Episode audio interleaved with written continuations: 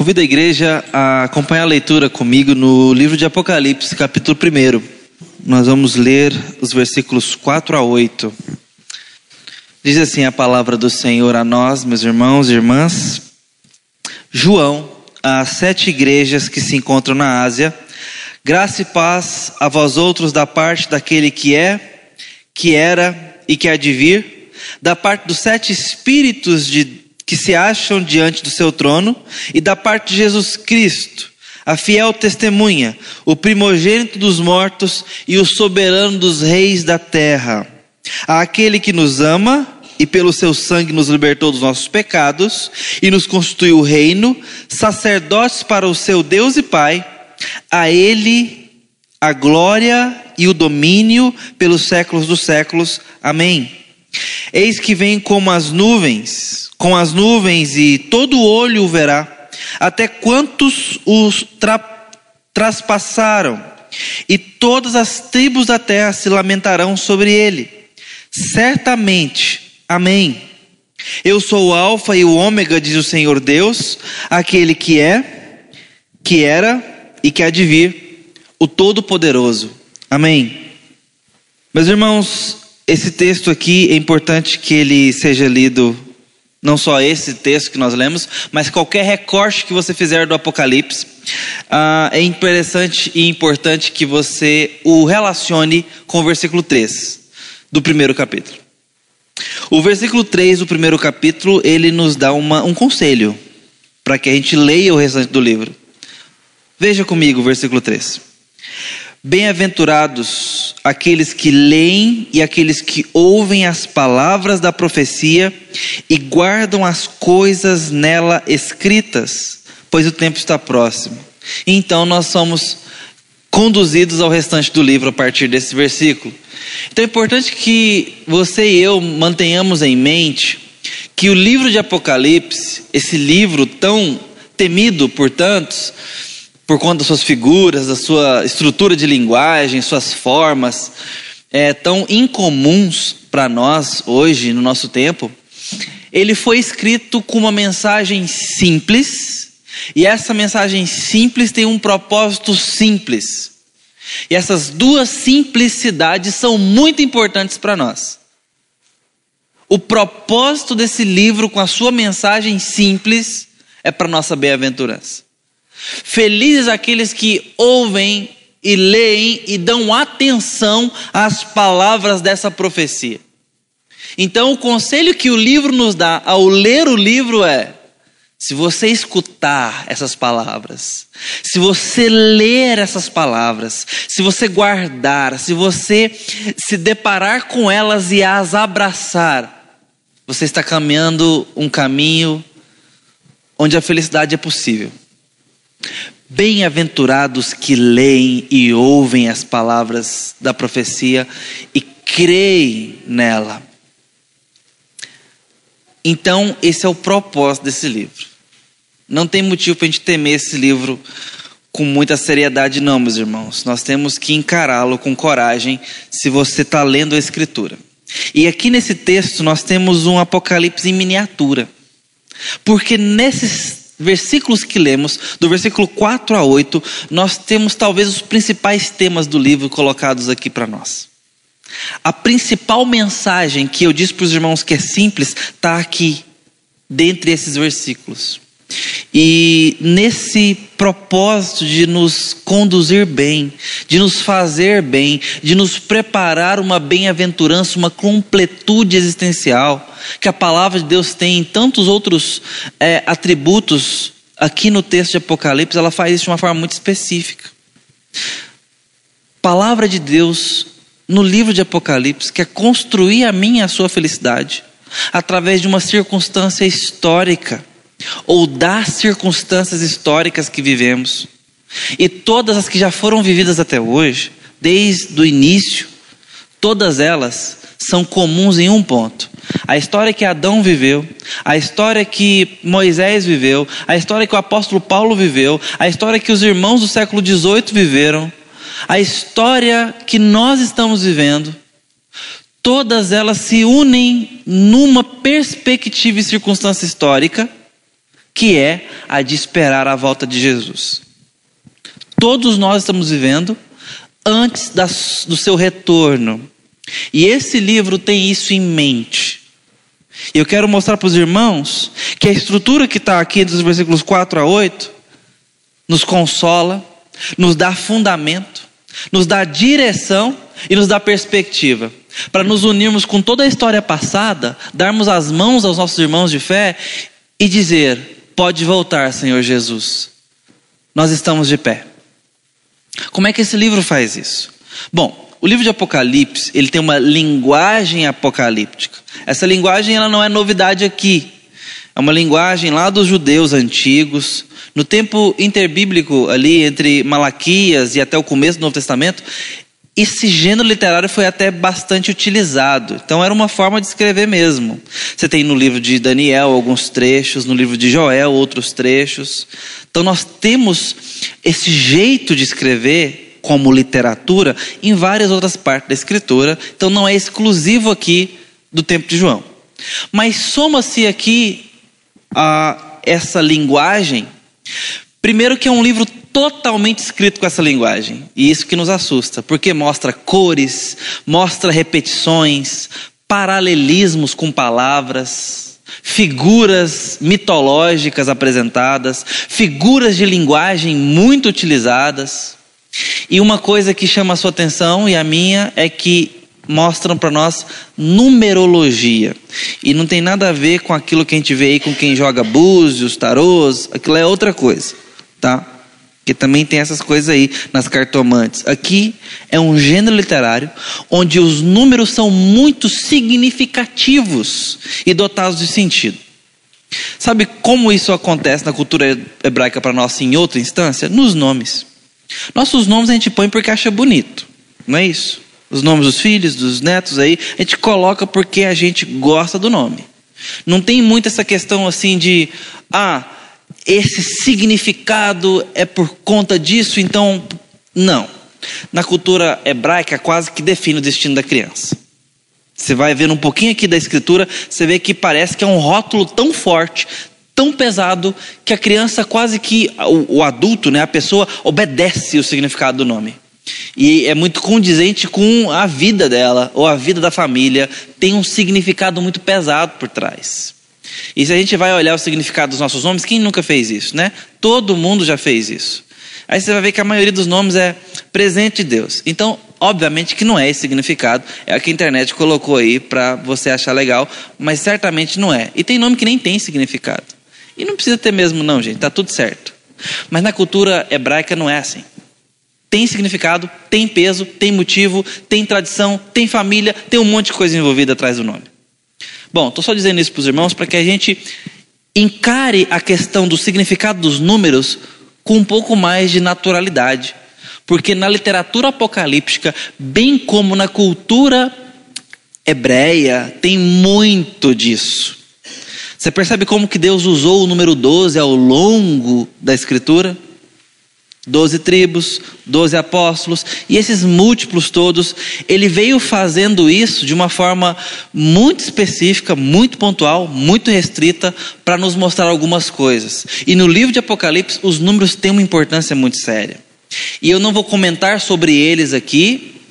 Semestre que vem a gente pode retomar o nosso curso de Apocalipse, os irmãos continuar estudando isso, dentre outras matérias, mas aqui eu queria só destacar para os irmãos que o número 3 ganha evidência. E o número 3 em Apocalipse ele é muito restrito, ele ocorre muito pouco.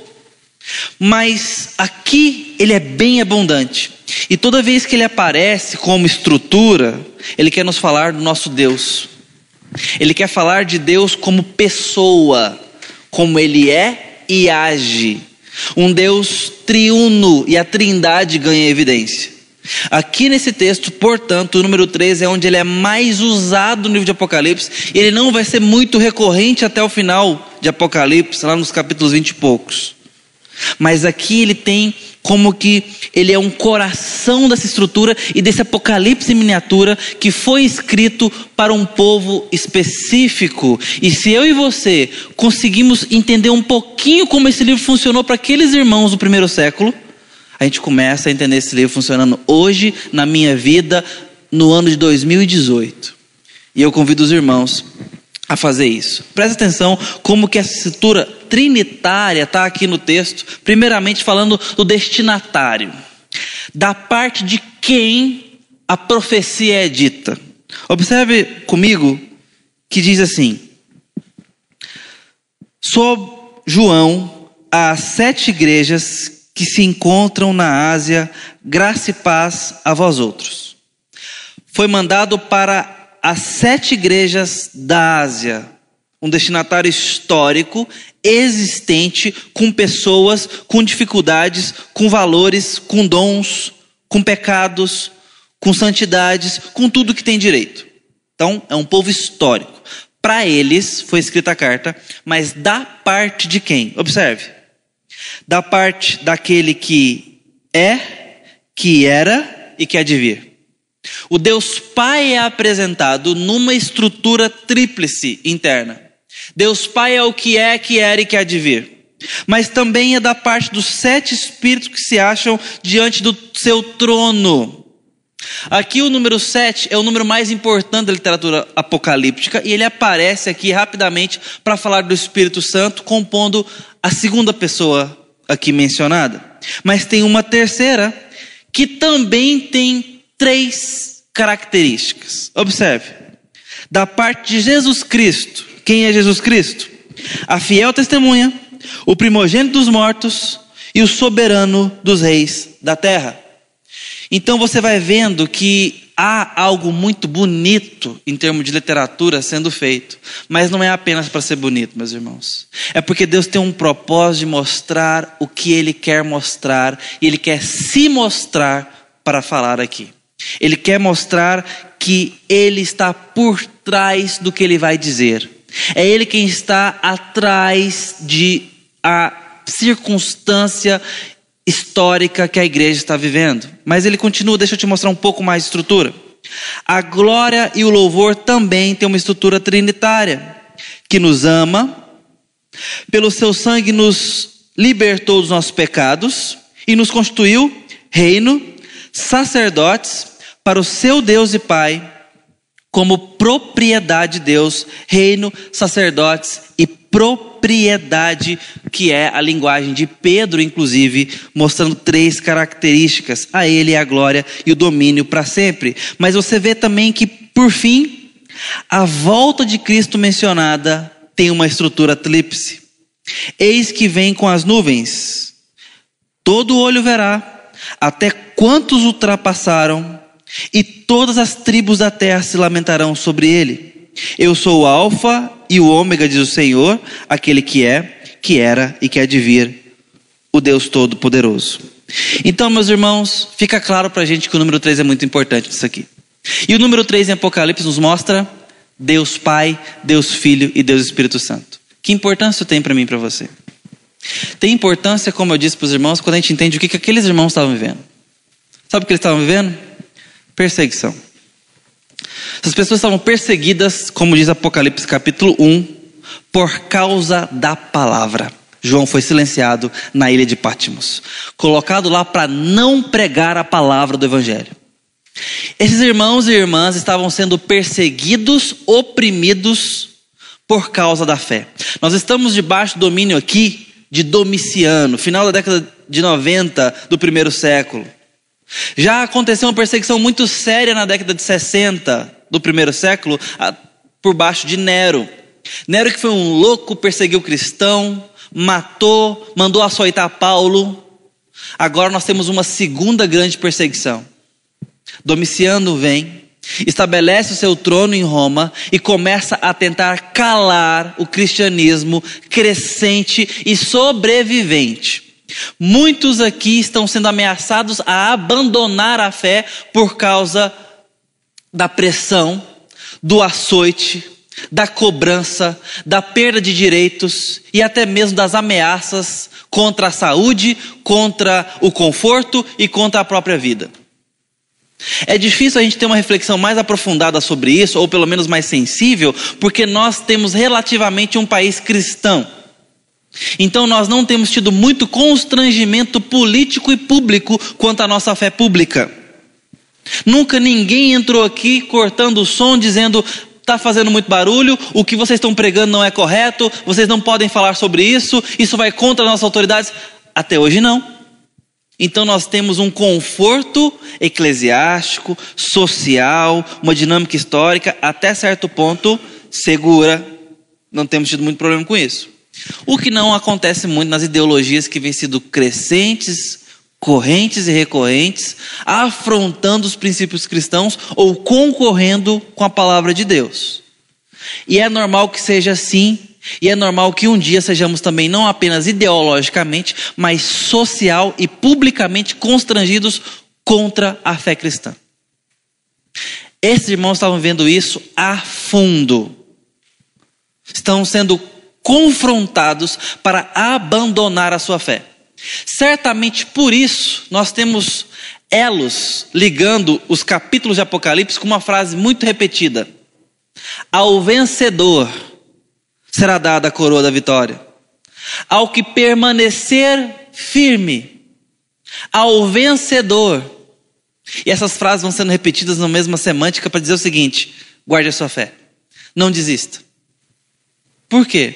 Por conta do que eu disse, por conta do que é óbvio. Você olha para o lado e tem um soldado mandando em você, mandando onde você pode adorar, se pode adorar, se pode fazer o quê, o que, que não pode. Tem alguém constrangendo seus locais de culto, a forma do seu culto. Lembra de Daniel? Não pode orar. Mas nem orar? Não, não pode orar. Não pode adorar. Não pode comer o que você quiser. Então, isso estava acontecendo. Estavam perdendo liberdade, perdendo conforto, perdendo direito. Nós hoje podemos vir à congregação. A gente tem a liberdade de fazer isso.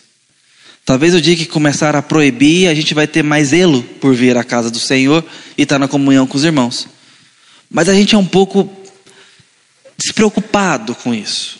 Porque pode ir qualquer hora. Várias vezes. Por domingo são quatro possibilidades que nós temos aqui na igreja local. A gente chega mais ou menos na hora, ou atrasado, ou em cima da hora. E aí gente, eu posso dizer junto com os irmãos, nós temos nossos motivos. Mas, meus irmãos, não é verdade que a gente barateia a hora de culto?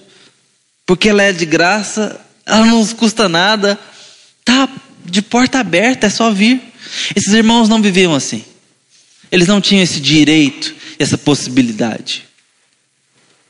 Está entendendo o que eles estavam vivendo? Então agora você vai escutar o porquê Deus escreve esse livro. Porque diante da espada de pessoas dividindo pais e filhos, dividindo irmãos, dividindo amigos, matando por conta da fé, esses irmãos precisavam se manter firmes. Porque na hora que a aprovação chega, nós questionamos se o Senhor está mesmo no controle. Na hora que bate o sofrimento, nós questionamos se Deus tem alguma autoridade mesmo ou se Ele se importa com a gente.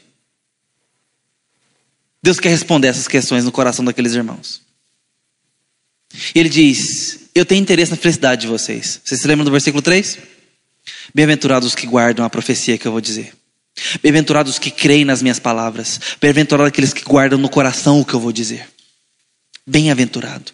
Eu estou preocupado em desenhar a felicidade de vocês. Você está entendendo que essa fala solta, ela é uma coisa, mas amarrada a um contexto de sofrimento, ela é outra. E esse é o contexto de Apocalipse. Pessoas perseguidas, constrangidas, em dor e sofrimento. É isso que estava acontecendo. E agora Deus não só fala que está preocupado com a felicidade deles, que Ele se importa, mas que Ele pode e ele mostra que pode, dizendo quem ele é e que ele está por trás das palavras às sete igrejas da Ásia Menor. Igrejas essas que têm destinatário, que têm endereço, que têm característica, que têm circunstância e que têm pessoas reais. Entenda-me bem, com CPF, com RG, que tem boletos, que tem caixa de correio, que tem suas vidas normais Deus está por trás dessas palavras, porque Ele é aquele que anda no meio dos candeeiros, a saber, as igrejas. Ele participa, é da sua essência agir, e por isso ele começa dizendo, portanto, graça e paz a vós outros. graça e paz. Deus começa a sua fala dizendo graça e paz através de João. Eu quero dar a paz que vocês não estão tendo. Eu quero suprir vocês com uma paz que as circunstâncias ou a circunstância lhe roubou. Porque eu venho até vocês com graça.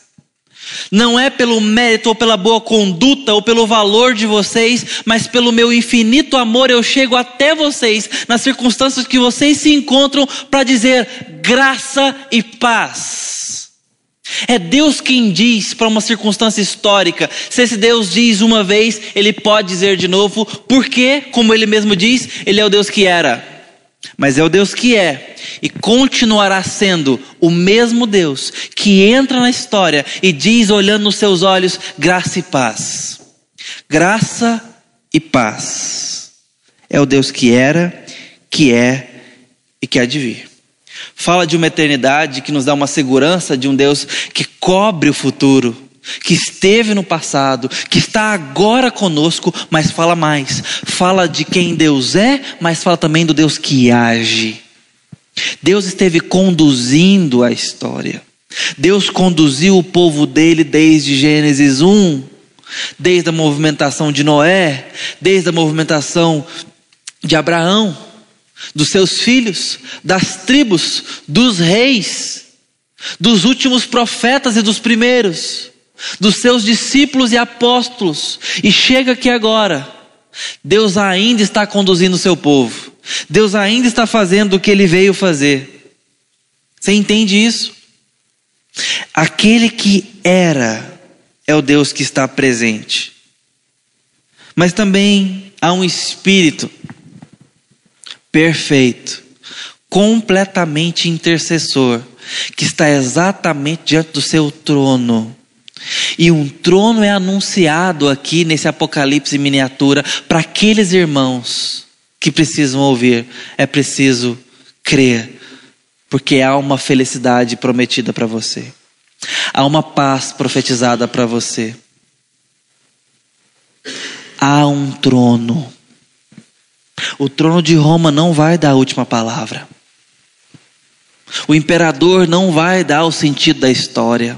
Por mais que ele tenha poder hoje sobre a sua vida, por mais que existam forças que fogem ao seu controle contra a sua vida, há um trono que supera todos eles.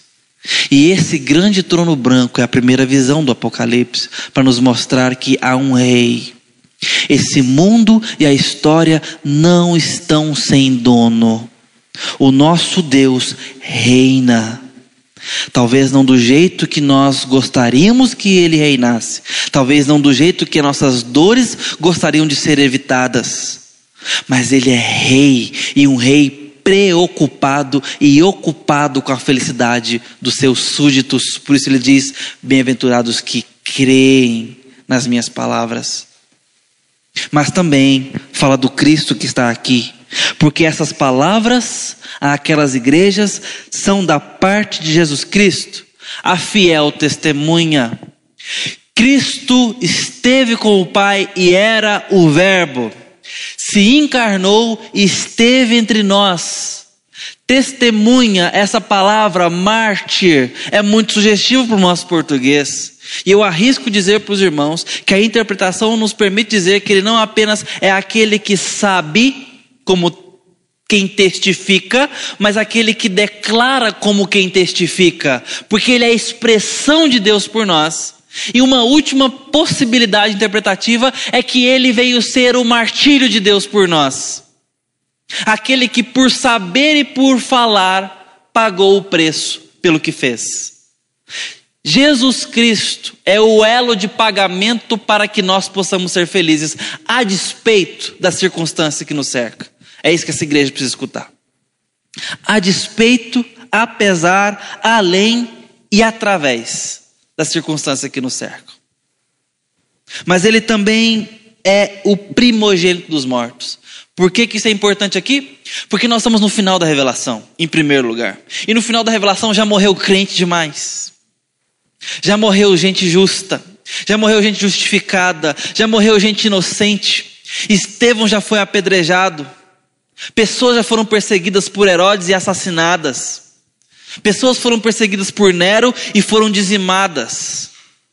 Domiciano vem matando gente com a espada.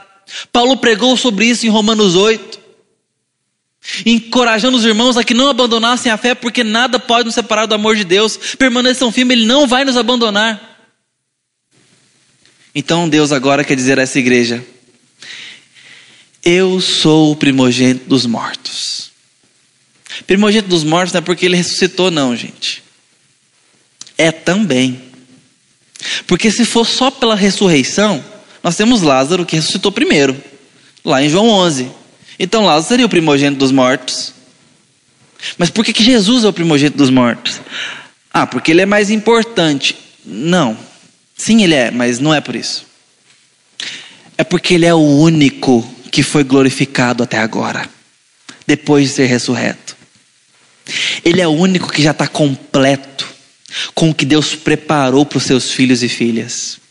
Porque ele disse que aos que chamou, predestinou, aos que predestinou, santificou, aos que santificou, glorificou. E esse é um passado profético, porque isso ainda não aconteceu, mas vai acontecer.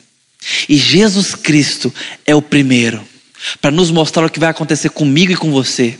Porque um dia, ele vai nos livrar da circunstância de morte, vai nos livrar de nossas tentações, de nossas inclinações para o mal, de nossa tentação de desonrar a Deus, de nossa morte pessoal, de nossa morte social, de nossa morte espiritual. Ele vai nos ressuscitar, não apenas espiritualmente, mas também fisicamente. Estaremos livres, santos e completos. Isso é uma promessa.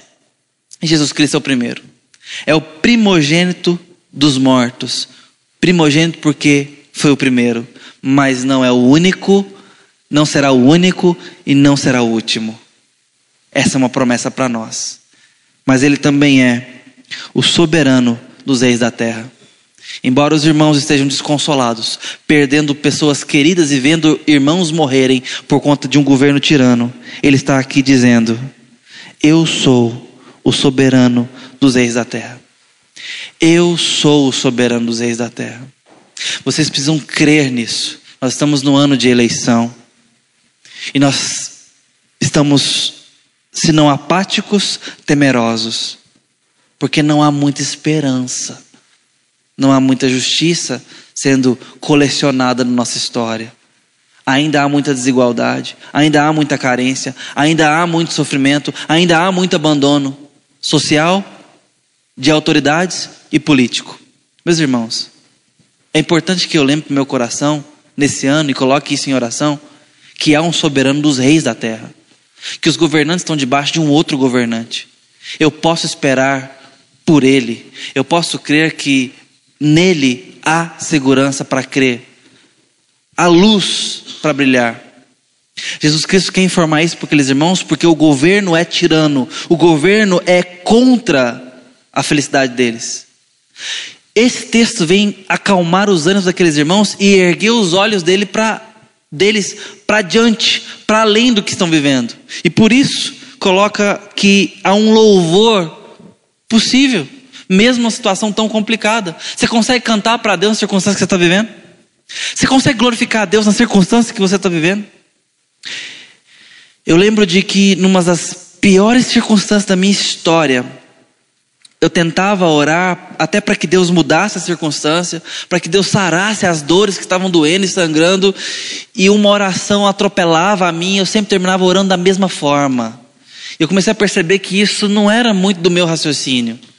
Que talvez o Espírito de Deus estivesse fazendo alguma coisa ali, porque era toda santa vez. Eu começava orando por qualquer coisa, e no meio eu já estava pedindo para que Deus me desse adoração e temor. E eu tive que entender e preciso continuar entendendo que o louvor não pode parar. A adoração não pode cessar. Enquanto tememos o nome do Senhor, vai haver adoração. Porque a nossa adoração vai ser apesar da circunstância, por mais difícil que ela seja. E Ele vem nos dar aqui mais do que apenas Ele. Olha, eu sou adorável, então me adora porque eu sou adorável. Deus ele é tão detalhista que ele nos fala mais. Ele fala: Aquele que nos ama e pelo seu sangue nos libertou dos nossos pecados e nos construiu reino, sacerdotes para Ele. A Ele seja o louvor e a glória para sempre. Ele vem nos dar motivo para adorar nas circunstâncias que estamos. Saiba que a maior identidade que eu e você podemos ter, independente do que estamos vivendo, ou através do que estamos vivendo, é que fomos adotados. Essa é a primeira noção que você precisa entender. Você foi feito filha de Deus, filho de Deus. E mais do que isso, você foi perdoada, perdoado.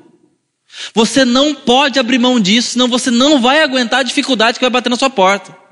Se você se esquece por um segundo que você pertence ao Senhor, que você foi perdoado, que a sua história pertence a Ele e foi lavada pelas mãos dele, você não aguenta a dificuldade. Você não aguenta o tentador das nossas almas, o acusador. Você não aguenta a adversidade que vai vir contra você e já está de pé. Se você crer nisso, você vai ser bem-aventurado.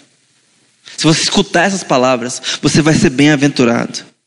Porque é com base nisso que ele fala, a ele a glória e o domínio pelos séculos dos séculos. Mas termina dizendo para nós que ele voltará. Voltará como quem vem com as nuvens, e todo olho verá, inclusive os que o mataram, os que o apedrejaram, lamentarão, inclusive mas o verão, porque ele voltará. Meu irmão e minha irmã, eu e você precisamos ansiar a volta de Cristo, porque Ele é Rei, e nós precisamos desse reino, nós precisamos estar seguros no que Ele faz, em quem Ele é. Eu quero poder dizer com uma expectativa verdadeira: volta, Senhor Jesus. Volta, porque os dias continuam maus. Os dias continuam maus, mas o Senhor é bom. E o Senhor prometeu felicidade para a tua noiva, para a tua igreja, para os teus filhos e filhas. Se vista com essa roupa de filho e de filha. Entenda que você foi perdoado e perdoada. E que a sua circunstância, bem como a circunstância de cada irmão, de cada irmã, ao longo da história dos anos e das épocas, foram vividas, experimentadas, celebradas ou sangradas diante de um Deus que é Rei se importa está levantando um reino de sacerdotes. Para Ele, nós somos propriedade exclusiva do Senhor. E a nossa história não está alheia aos olhos e às mãos do meu Senhor. Esse texto me chama, como chamou aqueles primeiros leitores, a crer mais, a pisar num chão mais firme e a ter uma casca mais grossa, para dizer: eu vou passar por isso. Porque o meu redentor vive. Há um trono, há um rei, e um rei que se importa em reinar. E mais, ele vai voltar e vai botar a casa dele em ordem, porque ele tem muitos filhos o esperando e muitas filhas o aguardando. Que Deus possa dar para mim e para você mais fé mais fé a despeito da injustiça, mais fé a despeito da crueldade dos homens, mais fé a despeito da dificuldade do dia, mais fé a despeito das nossas dores, mais fé por causa de quem Ele é, por causa de, do que Ele fez, por causa do que Ele profetizou. O Deus Pai, Filho e Espírito Santo Escreve as sete igrejas, porque ele quis escrever a nossa igreja, a nós que somos igreja dele, para dizer: Eu vou voltar por você. Vamos orar. Obrigado porque o Senhor se importou em conduzir o teu povo por tanto tempo até hoje e não abandonou esse povo. Muito pelo contrário, tem suprido o teu povo com promessas, com palavras tão fortes e tão importantes. Eu te peço que nesse propósito tão amoroso e gracioso, o Senhor supra-nos hoje com fé, com expectativa, com segurança. Pai, queime o nosso coração pelo Senhor. Dê a nós uma adoração ao teu nome, o Senhor Deus Pai, Filho e Espírito Santo. Ó Deus, o Senhor que é revestido de eternidade e glória, se importa conosco e fala conosco. Deus, em nome de Jesus, nos dê segurança, Pai. Talvez não circunstancialmente, mas na fé, Senhor. Segura a nossa fé em nós para que a gente tema o santo nome do Senhor, te adore e confie que essa história tem um rei bondoso e amoroso que vai colocar esse mundo em ordem, vai redimir, ó Deus, os teus, para o teu louvor e para a alegria deles. Pai, como é bom poder fazer parte do teu povo, porque é a única esperança que temos e nessa esperança nós te conhecemos e temos te conhecido, e eu te peço essa noite, ó Deus, derrama graça no nosso coração, para que a gente possa crer mais, nos apegar mais, ouvi-lo mais, para nossa felicidade, para a glória do teu nome, para nossa segurança, para que a gente vá além e vença o dia na tua força. Em nome de Jesus. Amém.